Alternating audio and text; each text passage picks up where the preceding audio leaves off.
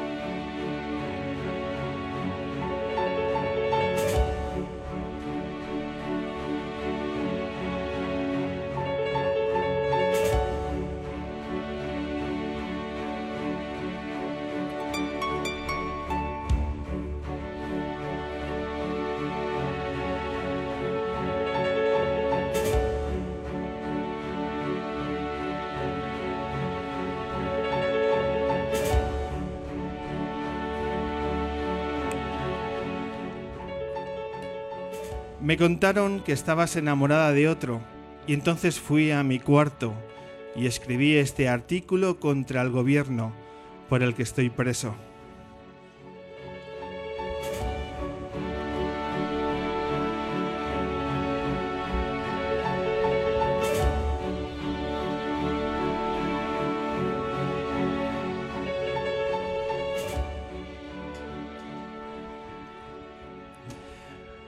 Bienvenidas, bienvenidos a la edición número 315 del hombre que se enamoró de la luna. Ya está todo dispuesto aquí en el Café La Palma de Madrid para dar forma a dos horas de radio, de cultura, de música, de música en directo que ha perfilado el equipo lunero y que vamos a intentar regalar al público presente aquí en el Café La Palma, el mejor estudio de radio de la capital, que lo sepáis. Estamos emitiendo desde el 88.6 de la FM, es decir, desde M21 Radio y desde m21radio.es para todo el mundo, ya lo sabéis, desde la FM para la ciudad de Madrid y desde la página web para todo el mundo mundial que quiera seguir esta propuesta, estos programas culturales y de diferente índole que hay en nuestra parrilla. Esta tarde noche, mucha música y mucha música con nuevas canciones, con bandas que para nosotros siempre es un placer reencontrarnos con ellas porque los nuevos discos, las nuevas canciones de bandas como Pasajero, como El Carácter, La Singularidad de Tomasito y por supuesto de la banda que va a abrir ahora con la primera canción, la última experiencia, son siempre bandas referenciales, como os digo, y que nos apetece escuchar y dar pie y dar un micro para escuchar lo que hay detrás del trabajo de estos músicos. Por eso, el primer aplauso de esta noche va para Última Experiencia.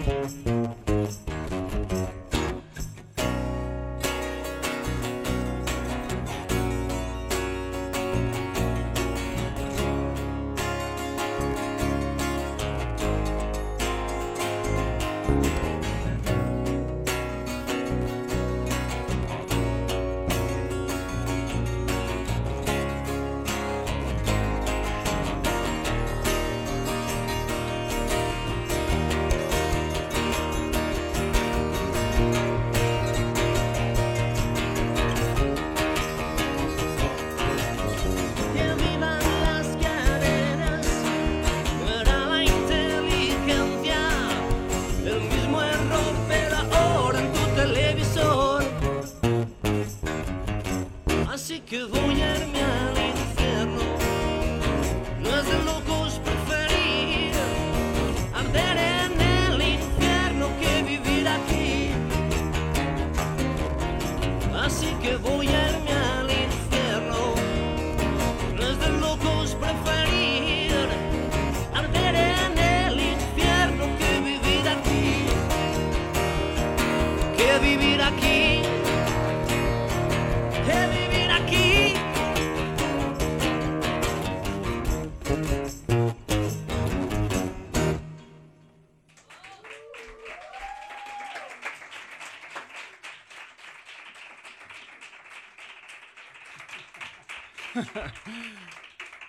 Venga, vamos retomando. Muchísimas gracias por este primer tema, ultimi- última experiencia. Miguel Ángel, vente a mi vera.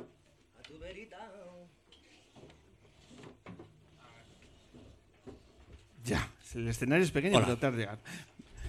Miguel Ángel Ariza, cantante de Última Experiencia, bienvenido de nuevo al Hombre Luna. Pues nada, yo encantado de estar aquí, las veces que me invitéis. Todas las veces vengo. Todas las veces, así me gusta. Eh, sí, porque estuvimos, ahora, hablaremos de, de cómo recordamos a, aquella primera, primera ocasión. Pero antes vamos a ir hablando de las novedades de última experiencia y, por supuesto, como somos gente tradicional en alguno de los sentidos, quiero que el líder, el cantante, explique la banda, los músicos que la acompañan, porque en los conciertos siempre eh, dais las gracias a los a quien nos acompaña. Gracias a la final. gente de sonido de las luces. Muchas gracias por venir. Sí. ¿Quién- eh, bueno, esto es una banda. Somos Última Experiencia, somos tres tíos.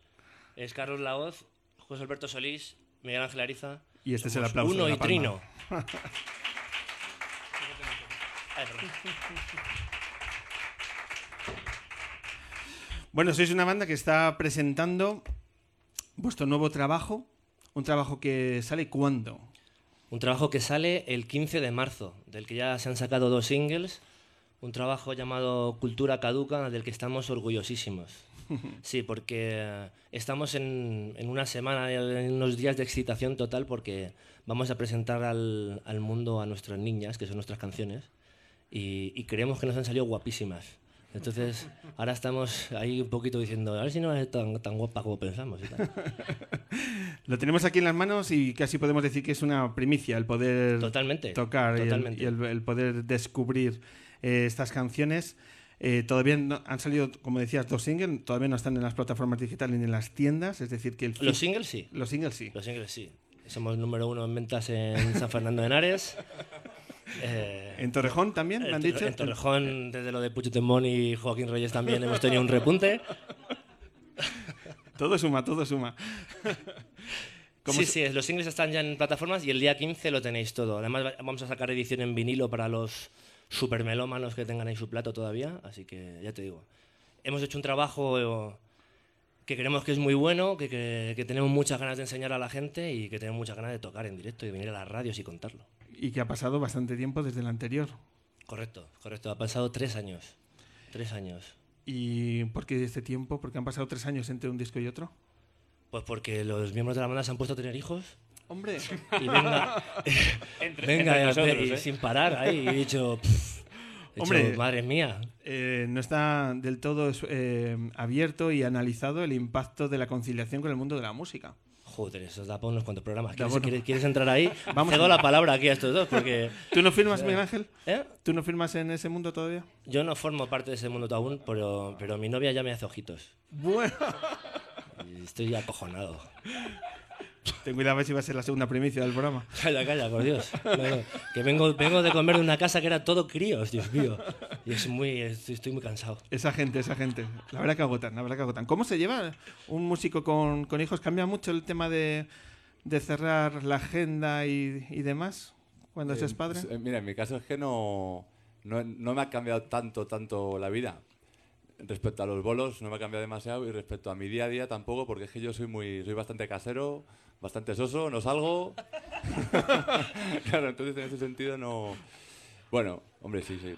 Es un poco tensión, pero vamos, como en todos los trabajos, yo creo, no creo que sea mucho más. Y quizás si estuviera tres meses de gira en, en México, pues sí, mi, mi chica me diría algo, pero como no es el caso, ¿Y Bien, ahí? bien, yo lo llevo bien.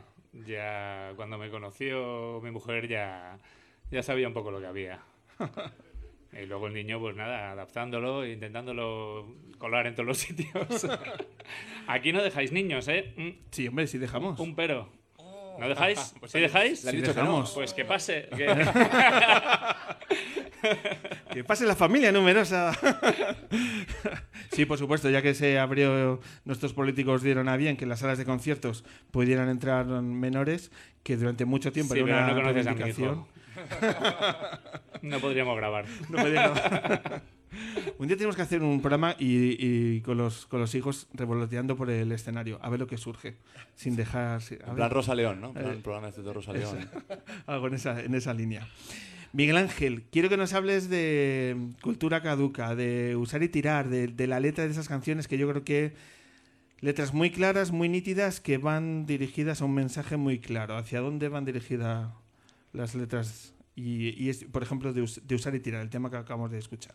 Bueno, hemos escuchado Viva en las cadenas, que también, o sea, podemos, da igual porque hablan todas de lo mismo. Yo he querido poner un poco el, el, el foco de, de atención en, en que estamos perdiendo valores culturales, en que, en que la cultura que hoy consumimos es una cultura completamente efímera y, y- y caduca, ¿no? como dice el nombre del, del disco, y que, y que se necesita mucho tiempo y, y desarrollar ciertas cosas en la educación de la gente para que eso vuelva a ser, para que la cultura de calidad vuelva a ser cultura popular, ¿no?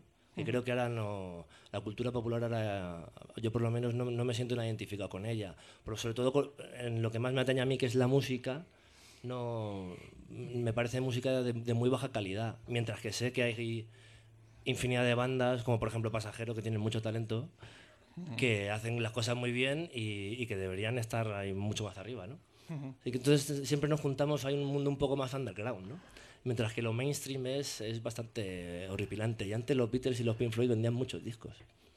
Vender discos, esa frase que ya poco se plantea, ¿no? El hecho de un- un- una banda como la vuestra saca un disco y lo primero que, que decía es la- esa necesidad de que la gente lo compre y lo tenga y... y- Bueno, y- yo de, de nosotros directamente que los que si lo escuchan ya nos hacen casi un favor. Claro, efectivamente. No, eh, pero es verdad, o sea, hacemos música de verdad para ser escuchada. Lo que pasa es que los tiempos y la industria está como está, entonces sabemos que las ventas de discos son un poco ridículas. Pero bueno, eh, nosotros hemos nacido ya en esa época. No venimos de una época en la que vendíamos medio millón de discos el día, en la semana que los sacábamos. Entonces es nuestro pan nuestro de cada día. Vamos por ahí con nuestras copias de CDs. El otro día, por ejemplo, empezamos la gira en Valencia y nos quedamos sin CDs. Y casi lloramos de la emoción. Qué bueno. ¿Qué tal, por cierto, las sensaciones de este, eh, de este primer concierto de la gira? Eh, muy bien, la verdad es que muy bien, porque ponerte delante de un público que no, ni siquiera es el público de tu ciudad, eh, una sala que tenía un colorazo, que moló mucho, eh, y enseñarles canciones que no han escuchado nunca en su vida, salvo dos singles que hemos sacado, eh, y ver que la reacción era, que el feedback con- era maravillosa, y que esa gente, después de escuchar ese concierto, de repente va y te queda sin merchandising, ¿no? pues quiere decir que lo que han escuchado les ha gustado mucho. Claro. Y que todavía hay, un- bueno, todavía, es que hay muchísima gente que necesita de esa dosis de, cultura, llámese con música en directo, llámese de una exposición, da igual. Hay muchísima gente que no se pone en primera línea de, en los medios de comunicación que, que sí, que reivindica la cultura como un sustento en su día a día, pero qué poco se le, caso se le hace a esa masa anónima de gente que hay en este país, que es cierto que muchas veces yo creo, y ahora me quiero saber vuestra opinión, no se incentiva y no, no se hace lo suficiente para que crezca.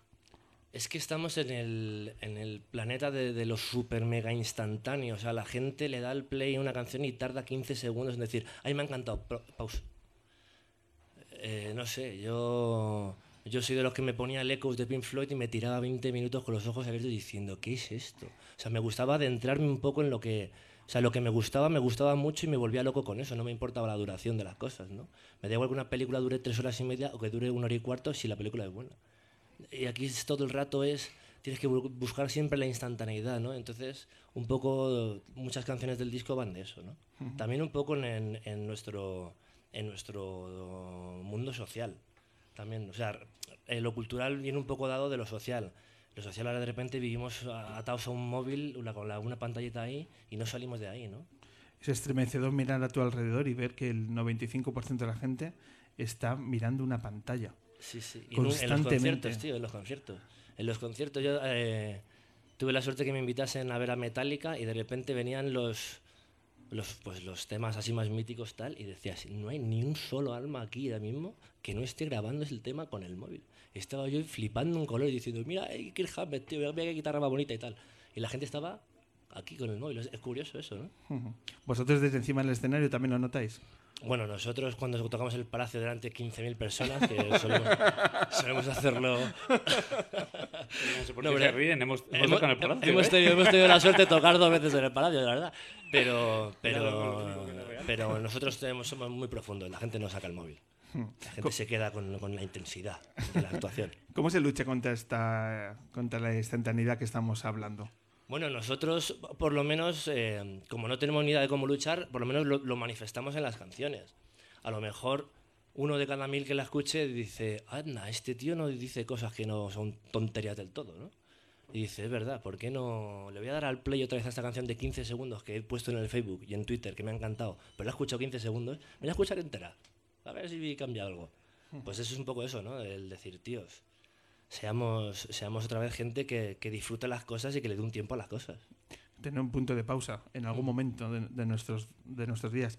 Hemos tenido bandas durante esta temporada que podemos así, para utilizar una etiqueta, así una banda millennial, por así, y dicen que ellos no hacen discos, que hacen canciones sueltas porque saben que la gente lo va a escuchar directamente así en, en Spotify. Y por lo Mm. tanto, el concepto del disco en sí está ya más que en desuso, que es un formato Sí. que, que ni van a abordar. Y, joder, para nosotros da una sensación un poco de frío, ¿no? De escalofrío, decir, perdemos esto.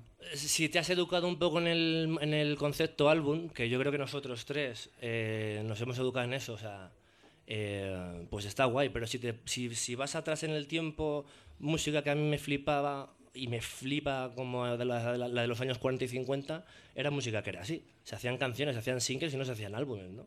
O sea, Muddy Waters no es peor que Jimi Hendrix porque no tenga un álbum maravilloso, tiene un montón de singles maravillosos, ¿no? Entonces yo ahí realmente eh, hay que adaptarse a los tiempos, mientras, la- mientras el, en la canción, mientras el- la obra de arte de la que estamos hablando valga la pena, a mí me da igual que, que vengan en forma de uno o de 15. A mí personalmente me gusta mucho el concepto de álbum, ¿no? Cuando 15 o 12 canciones, o 10 o 8, giran en torno a un sonido parecido, ¿no? A una atmósfera parecida, a una temática parecida. Me gusta, a mí me gusta mucho eso, pero entiendo perfectamente que en el mundo en el que vivimos, pues la gente pase del rollo. La clave es acercar, por ejemplo, valores culturales o nombres o, o géneros que muy complicado que nuestros jóvenes accedan a esa música si no tienen la oportunidad de crecer en una familia con una sensibilidad musical determinada.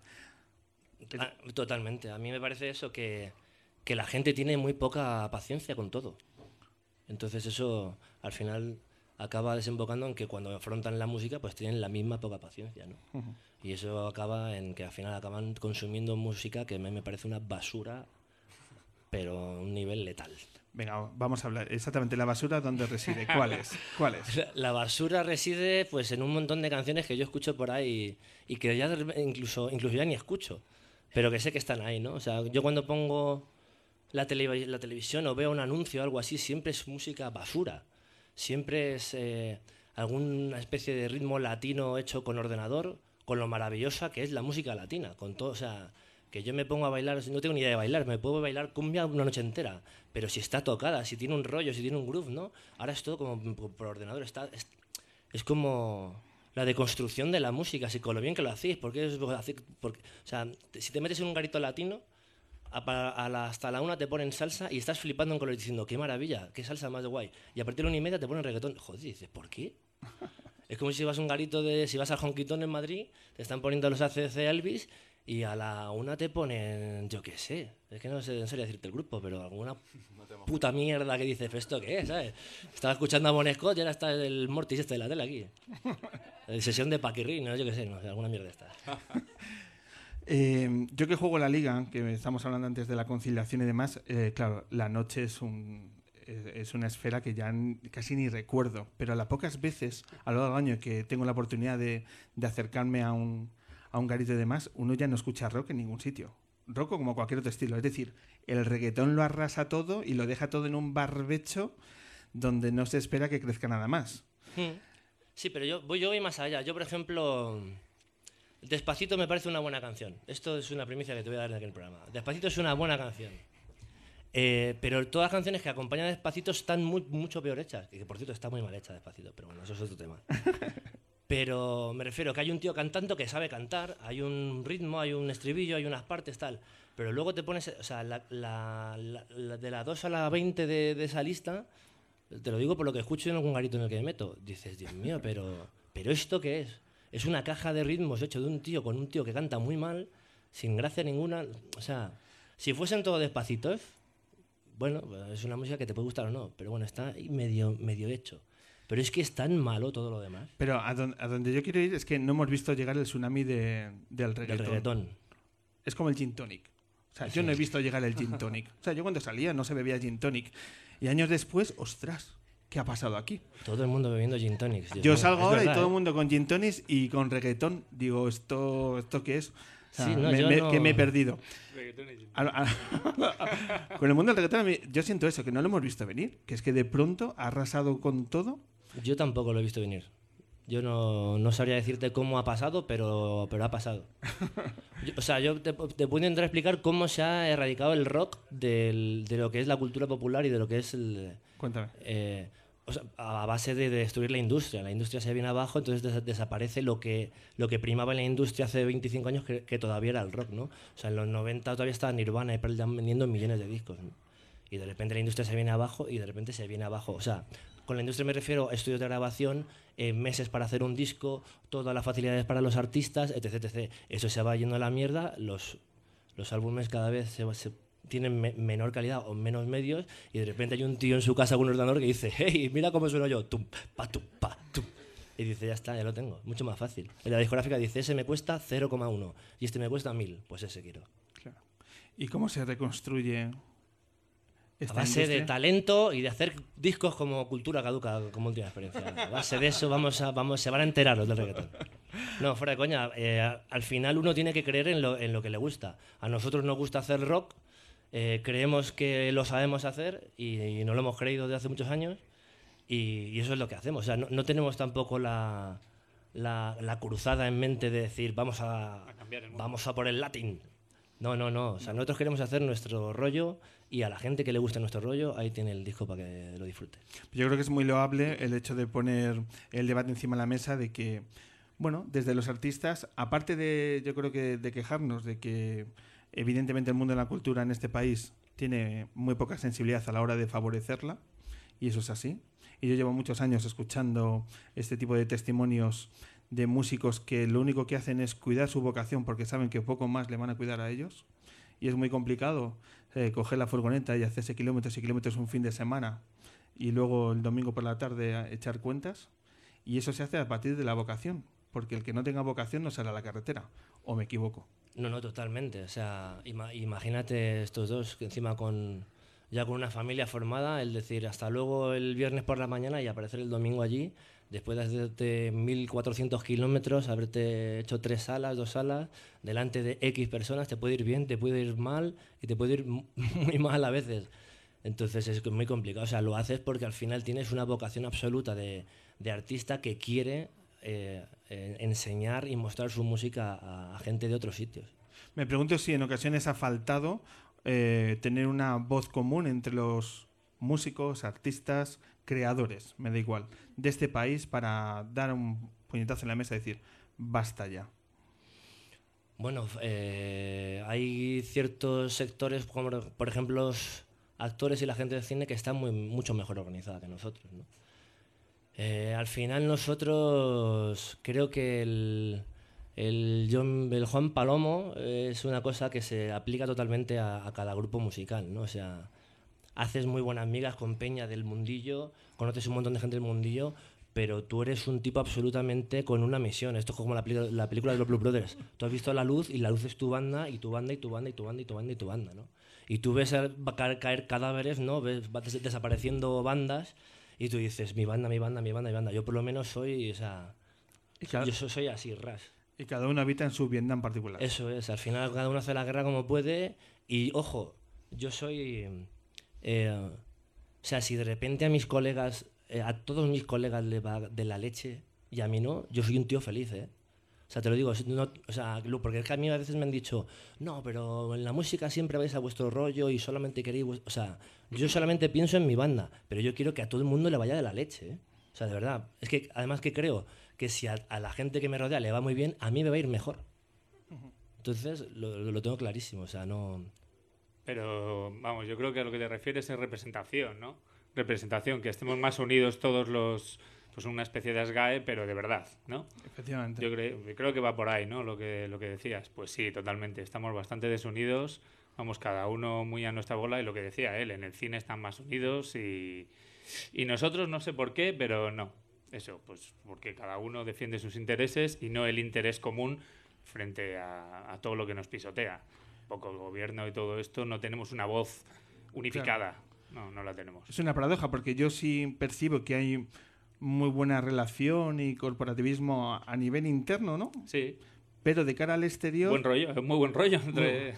eso es que quizás se han aparcado los egos para decir vamos a ayudarnos entre nosotros, pero de cara a plantear, a ser un poco contestatarios frente a la gente que tiene que cambiar las estructuras, ahí, Nos cuesta, ahí sí. cuesta, ¿no? Claro, claro. Cuando hay que empezar a mover algo que no sean cuerdas de guitarra, papeles, reuniones, tal, no somos, eh, no somos los mejores para eso. Y de cara, Se, está intentando, ¿eh? Se está montando grupos que, que poco a poco están ganando más masificación. eh, intentar liderar cierto Sí, proceso. se está intentando liderar y, y se está intentando, pero no sé, ahora mismo, mira, no sé ni en qué, ni cómo están. O sea, quiero decir, no, y, y mira Sí, que sí, me metí en ello, pero no parece, claro, cada uno se difumina un poquillo. Y luego en la Luego salen giras de seis meses a, a los que lideran, que son los buenos, y claro, se difumina un poco. y la vorágine particular pues ya gana protagonismo. Claro. Si pusiéramos encima de la mesa dos, tres propuestas para decir, venga, vamos a arrancar con algo, ¿cuál, eh, cuál serían las vuestras? Esos dos, tres pilares que hay que afrontar a corto plazo para intentar cambiar las cosas. Cerramos los ojos, soñamos y ¿qué, qué se os ocurre? Joder, a mí me viene una de- del tirón que es el, el mundo el, el mundo sumergido que tienen en las salas con, con las bandas, que piensan que, que, que no somos autónomos ninguno, que, que nos dan todo en negro, etc, etc. O sea, eso existe a día de hoy y eso habría que, eso para mí es un- el fallo, el primer fallo garrafal del mundillo en el que nos movemos, ¿no?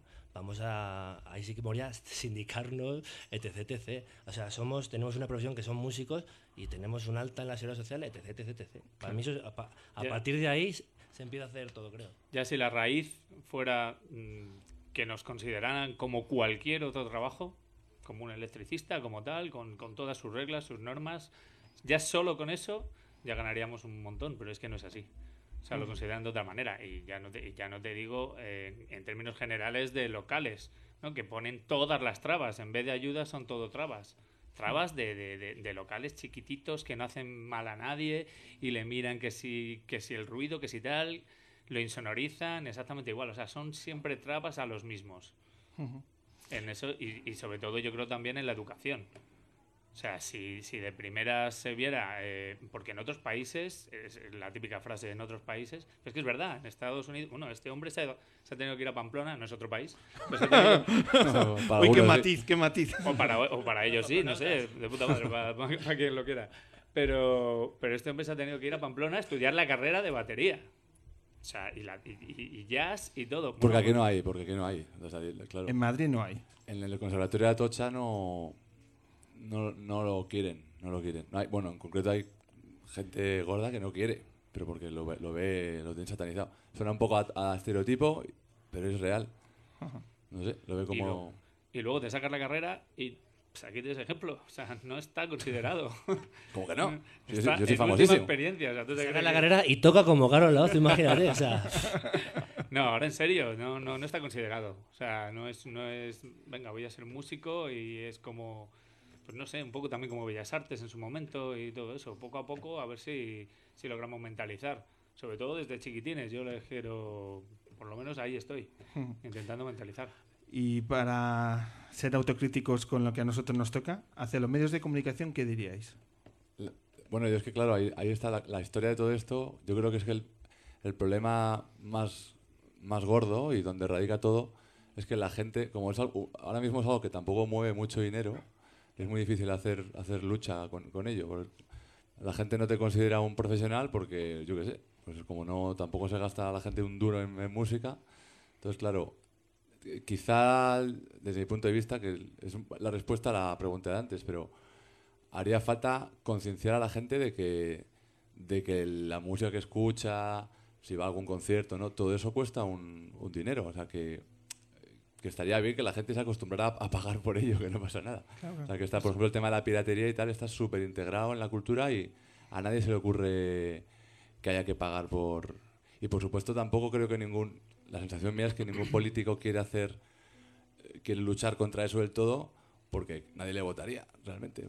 Porque todo el mundo está encantado de, Lo que, lo que decías antes, por ejemplo, es un poco, yo lo veo un poco como fast food, como, como comida rápida que, oye, que funciona y les da, el empresario está ganando muchísimo dinero, pero nosotros no queremos decir que esa comida rápida sea mala, no, pero es la manera de hacerlo, se está perdiendo el arte de cocinar, eso es lo que, o sea, cultura caduca de usar y tirar es eso, no es que sean malas las canciones que, que hacen, pero ya el simple hecho de sentarte y decir, esto lo tengo que hacer para esto y tal, no voy a hacer un disco completo como, como o sea, no me voy a considerar yo, ¿sabes? No, no, no es algo que valga para el grupo, sino que lo hago frente a los demás, ¿sabes? No lo hago para estar yo contento, contentísimo, sino que lo hago para vender más. Es con eso con lo que no estamos un poquito, poquito de acuerdo. Y eso es todo conciencia del que escucha. Si la gente quiere comida rápida, que coma comida rápida, si no hay, no hay ningún problema. ¿Cuántas generaciones en nuestro país han crecido creyendo que la música es Operación Triunfo? Y que solo la música es Operación Triunfo. ¿Por Está qué? claro. Porque Televisión Española, entre otros Bueno, medios, por no apoyan otros formatos televisivos que, Pero- que este. Los Justo noté hay un gran problema y es que mm, no hay música original. O sea, hay una canción original que es la que se llama Eurovisión tal, pero la mayoría de las canciones son versiones de canciones ya. Entonces, imagínate a, la- a las bandas que luego va- vamos a un sitio con, con- con- nuestros temas originales que nadie ha escuchado. O sea, es, la gente es, no, pero hay programas de música en televisión, en televisión española. Si hay un programa que te pone a tíos o a chavales cantando canciones que son exitazos de hace 20, 30, 15, 10 años. Pero, o sea, en el inconsciente popular, ahora la peña consume música, eh, algunos lo sabemos muy bien, eh, consume mucha música, de ir a ver un concierto tributo a, o de ir a ver versiones, que, que ya no hay ese, esa iniciativa de, uy, a ver, a ver qué hacen las bandas de mi barrio, a ver qué hacen las bandas de, de mi país o la banda- las bandas de mi ciudad, ¿no? Claro. Eso, Operación Triunfo, otro de los grandes problemas que tiene es que ahonda en eso. No hay música original. Completamente de acuerdo. Bueno, antes de retomar el, el acústico y de seguir conociendo vuestras nuevas canciones, habrá que hablar de vuestra agenda. De la presentación de la gira de Cultura Caduca, porque ponemos sobre todo el foco en el 13 de abril, Sala Siroco de Madrid, presentación en Madrid, que todo el público lunero ya va a ir de por sí, Hombre, por supuesto. y todos nuestros oyentes de M21, pero bueno, Sala Siroco y, Sí. más, y más citas. Vais a Murcia, Las Palmas, Gandía, Pamplona, Zaragoza, el Festival Fener Rock en septiembre. Bueno, algunas fechas que van saliendo y otras que irán, que irán a- añadiéndose, pero sobre todo Sala Siroco en Madrid. Imagino que una de esas noches que, que la noche anterior hay unos nervios especiales. Sí, porque, porque somos, somos hijos de, de la ilustrísima ciudad de Madrid. Entonces aquí tenemos a nuestra gente, de, a la- digamos a la peña que nos sigue desde los comienzos, los comienzos más remotos ya, Dios mío, no somos tan mayores. Entonces mola mucho, mola mucho porque además tampoco hemos hecho tantos discos. Es el tercero y es la presentación del tercer disco, ¿no? Eh, las ganas son increíbles y además se nota mucho porque según se acerca la fecha pues hay un mogollón de peña que te empieza a entrar por redes sociales o por donde tocamos aquí con, otro- otras historias en Madrid de ya tengo la entrada, ya tengo la entrada, tío, va a ser increíble, tío, tal. Entonces, ese, ese estado de excitación en la peña que te quieres y te rodea y mola mucho. Pues ahí estaremos el 13 de abril en Siroco, descubriendo. Hoy estamos en el formato acústico, pero ahí la vas a dar todo. Eh, si, si a lo mejor explota Siroco, pues eh, es el día, es el día para Sí, sí, va a haber un poquito más de cera en Siroco. Un poco más. un poquito más. Bueno, eh, tengo que preguntarte. Antes hablábamos, recordábamos a tu primera visita a la Luna y tengo que preguntarte por él. ¿Qué tal está Wyoming? ¿Cómo está Wyoming? Pues está mayor. Está mayor. Está mayor. No, está, está más joven que yo. Está hecho un chaval eh, con las mismas ganas de tocar que siempre. Y si llega a estar aquí él hoy, pues no habla ni Dios, solamente habla él. Y estaría tocando. Básicamente, ¿no? Y estaría tocando, Y estaría tocando la guitarra, claro. ¿Cómo, cómo van los insolventes? Sin parar, sin parar que te, que te cuente aquí mi primo. Sí, sí. Nos tiene, nos tiene todo el rato en la carretera, de un lado para otro. Sí, sí, no, pero encantadísimos. Los Bien, insolventes bien. molan mucho. Compaginamos muy bien lo de los insolventes, la verdad. Siguen Gracias a, gracias a los insolventes viajamos mucho y tenemos que dar gracias también. Última experiencia, nos ven en muchas ciudades porque podemos compaginar. Nos quedamos por el camino mientras se toma un café, él se pone a hablar con gente y nos da tiempo a hacer un bolo y medio. No, no, en serio, o sea, le debemos mucho a, a- a Wyoming, que nos descubrió tocando en el Honky Tonk y no sé, vio, vio algo de. Él siempre lo dice, vio algo de verdad en nosotros. Luego se le ha ido pasando, ¿eh? ¿Sigue, ¿Sigue viajando de copiloto? Sí, sí, él sigue viajando en la furgo, sigue cargando su equipo con, sus, con sus casi 150 años que tiene ya. Yo cre- creemos que lo de tocar es Año una arriba, año excusa. abajo, pero por ahí estará. Creemos que lo de tocar es una excusa. O sea, él en verdad, eh, bueno, sienta muy mal lo que, lo que voy a decir aquí a algunos, pero él es el que más carga. él es el que coge los amplificadores, el que coge los trajes, El, que, el que lo organiza todo, se sienta, se pone a hablar de todo lo que le ha pasado durante la semana y ya hemos llegado. pero es que lo, lo utiliza un poco de método de escape, la verdad. Y de pronto tarifa, muy ¿no? bien, muy bien. Y de pronto tarifa. tarifa ya. sigue, sigue, que tengo que contarte una cosa, amigo. Tal. Bueno, pues desde aquí eh, le mandáis un abrazo a- Se lo mandaremos. y que, bueno, que Allá donde cuando esté, quiera- allá donde esté, Allá donde esté. escuchándonos seguramente, como No, siempre. no la han dejado pasar. tampoco. Venga, pues yo creo que como va a escuchar por primera vez las canciones, pues seguro que está ahí escuchando. ¿Qué os apetece tocar? ¿Qué dos temas nos vais a regalar a continuación? ¿Qué queréis? ¿Lento? Eh, ¿Rápido? ¿Beatle? ¿Reggaetón? ¿Qué queréis? Em, ¿Lento? hacemos lento primero, venga. Te la cambio. ¿Qué tenemos? ¿Una, dos? Dos, dos canciones. O sea, que la lenta y la rápida que teníamos preparada. ¿Cuál? Eh, vamos a hacer una canción que se llama De usar y tirar.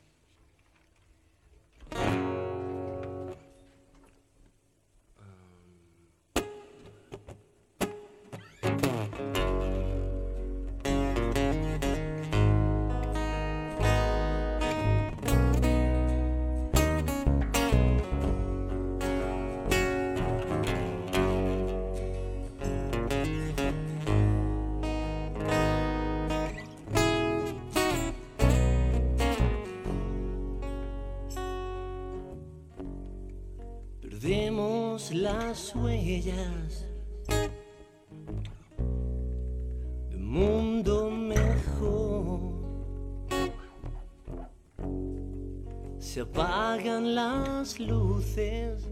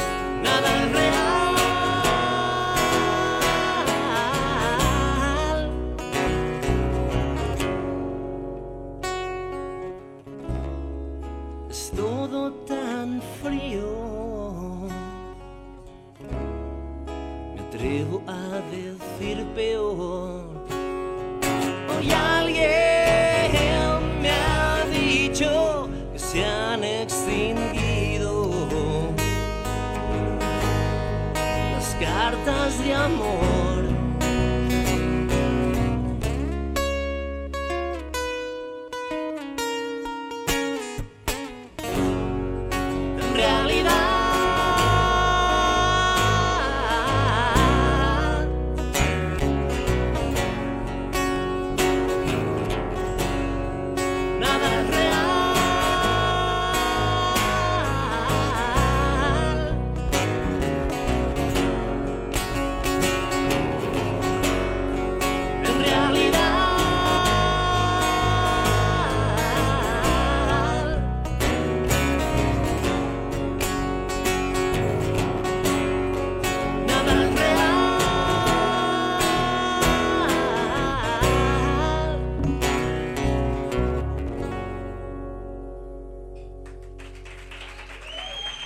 Muchas gracias.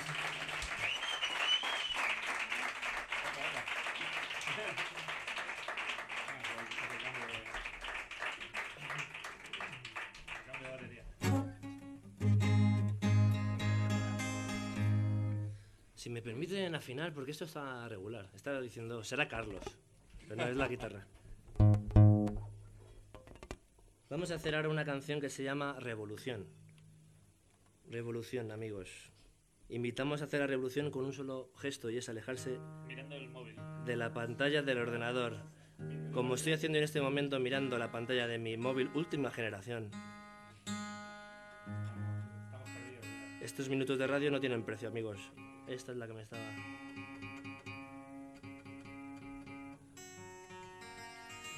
Bueno, después de esto, amigos, hay que afinar.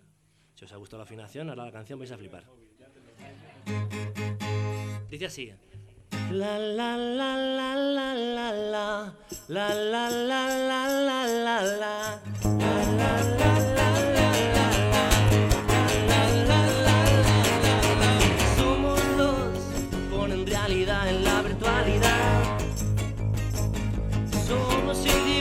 que actúan contra la individualidad.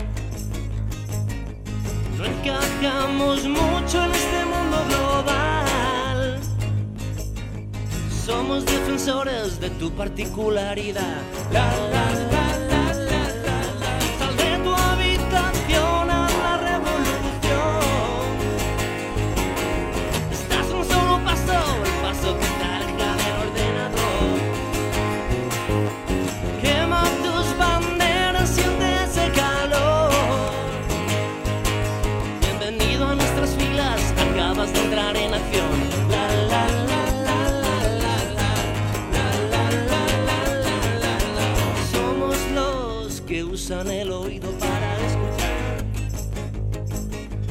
Los que aún conversan con el codo apoyado en la barra del bar. No encajamos mucho en esta era digital. Tenemos una vida fuera de la red social. La, la,